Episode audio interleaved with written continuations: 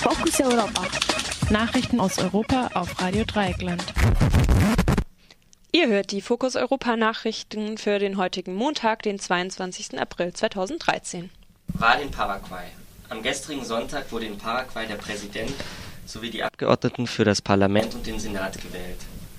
Nach dem kalten Putsch gegen den 2008 gewählten Präsidenten und Ex-Bischof Fernando Lugo standen die Wahlen unter besonderer Beobachtung.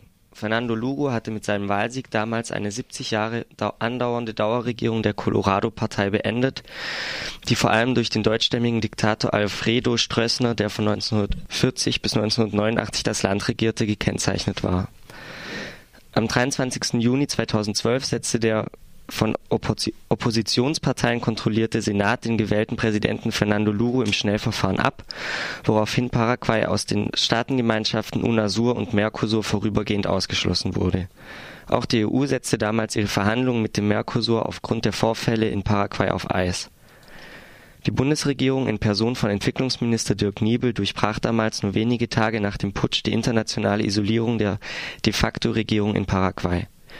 Mitten im aktuellen Wahlkampf wurde dann von dem ebenfalls FDP geführten Außenministerium eine Rundreise des paraguayanischen Außen Außenministers in Deutschland organisiert, um die Schwesterpartei in Paraguay zu unterstützen.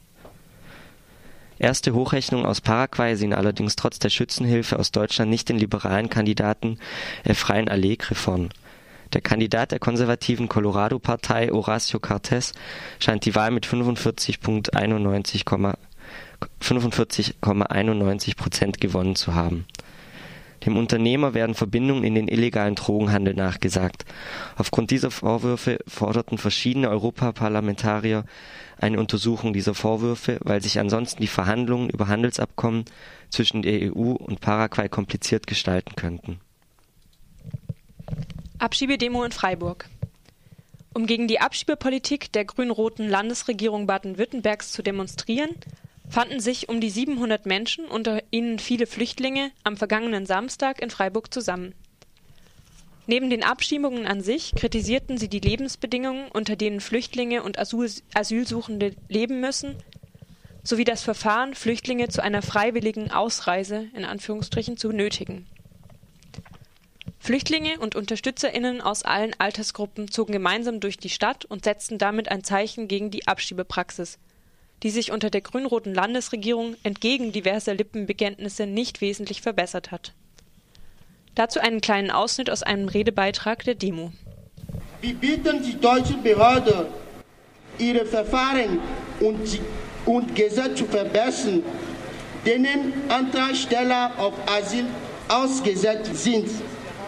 Wir bitten die deutschen Behörden, ihre Integrationspolitik zu verbessern damit jede Ausländerin, jede Ausländer einen Platz in der deutschen Gesellschaft finden kann. Wir lehnen jegliche Form von Diskrimination ab.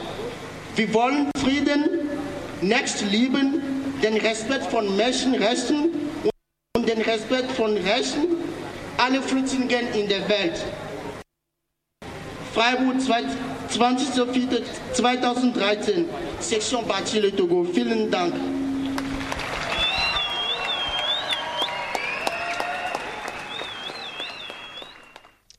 Konkreten Anlass zu Protest gab den Demonstrierenden eine neuerlich drohende Welle von Abschiebungen. Nach einer Aussetzung über die Wintermonate hat das Regierungspräsidium Karlsruhe nach eigenen Angaben bereits für den 24. April eine Sammelabschiebung von etwa 60 Personen nach Serbien und Mazedonien geplant. Deshalb mobilisiert das regionale Bündnis gegen Abschiebungen Baden-Württemberg für Mittwoch, den 24. April zu Protestaktionen am Flughafen Baden-Airpark. Kopftuch, Kopftuchverbot in belgischer Kleinstadt. Der Gemeinderat der Stadt Boom in Belgien hat ein Kopftuchverbot für seine Sitzungen erlassen.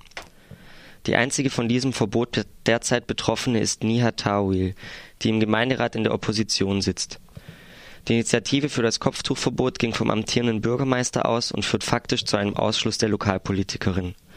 Der sogenannte Kodex des Gemeinderats behindert damit die Ausübung des legitimen Mandats von Nihat Tawil und wird deshalb in der belgischen Zeitung De Morgen als verfassungswidrig und antidemokratisch bezeichnet. Gleichgeschlechtliche Ehe in Frankreich. In Paris wurde am gestrigen Sonntag erneut gegen das von der sozialistischen Regierung eingebrachte Gesetz zur Gleichstellung homosexueller Lebenspartnerschaften demonstriert. Nach Veranstalterangaben kamen zwischen 30 und 50.000 Menschen zu den Protesten. Zu einer Veranstaltung unter dem Motto Für Gleichheit und gegen Homophobie kamen dem ORF zufolge deutlich weniger Menschen. Der English Guardian berichtete in einer Reportage vom Wochenende über die steigende Homophobie in Frankreich, die sich mittlerweile auch in Gewalt entlädt. Homosexuelle Paare werden auf offener Straße zusammengeschlagen und Bars, in denen die Szene verkehrt, attackiert. Über das Gesetz wird am morgigen Dienstag im französischen Parlament abgestimmt. Es bleibt die Hoffnung, dass sich die Lage nach der Verabschiedung der Gesetze wieder beruhigt. Filmrelease Into the Fire eine 40-minütige Dokumentation über die Situation von Migrantinnen in Griechenland wurde gestern im Internet veröffentlicht. In dem Film kommen zahlreiche Flüchtlinge zu Wort, die den Zuschauer über die Probleme und Gefahren von Migrantinnen in Griechenland aufklären.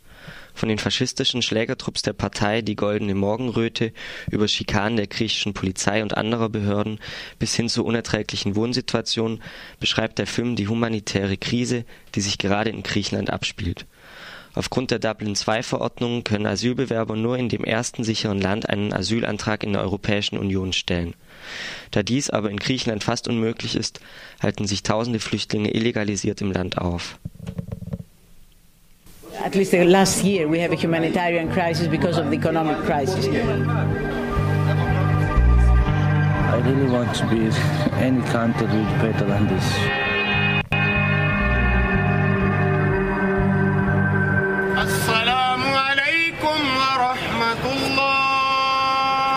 Come in Greece.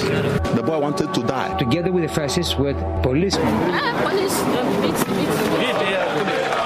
We are trapped like a prison. It's a prison.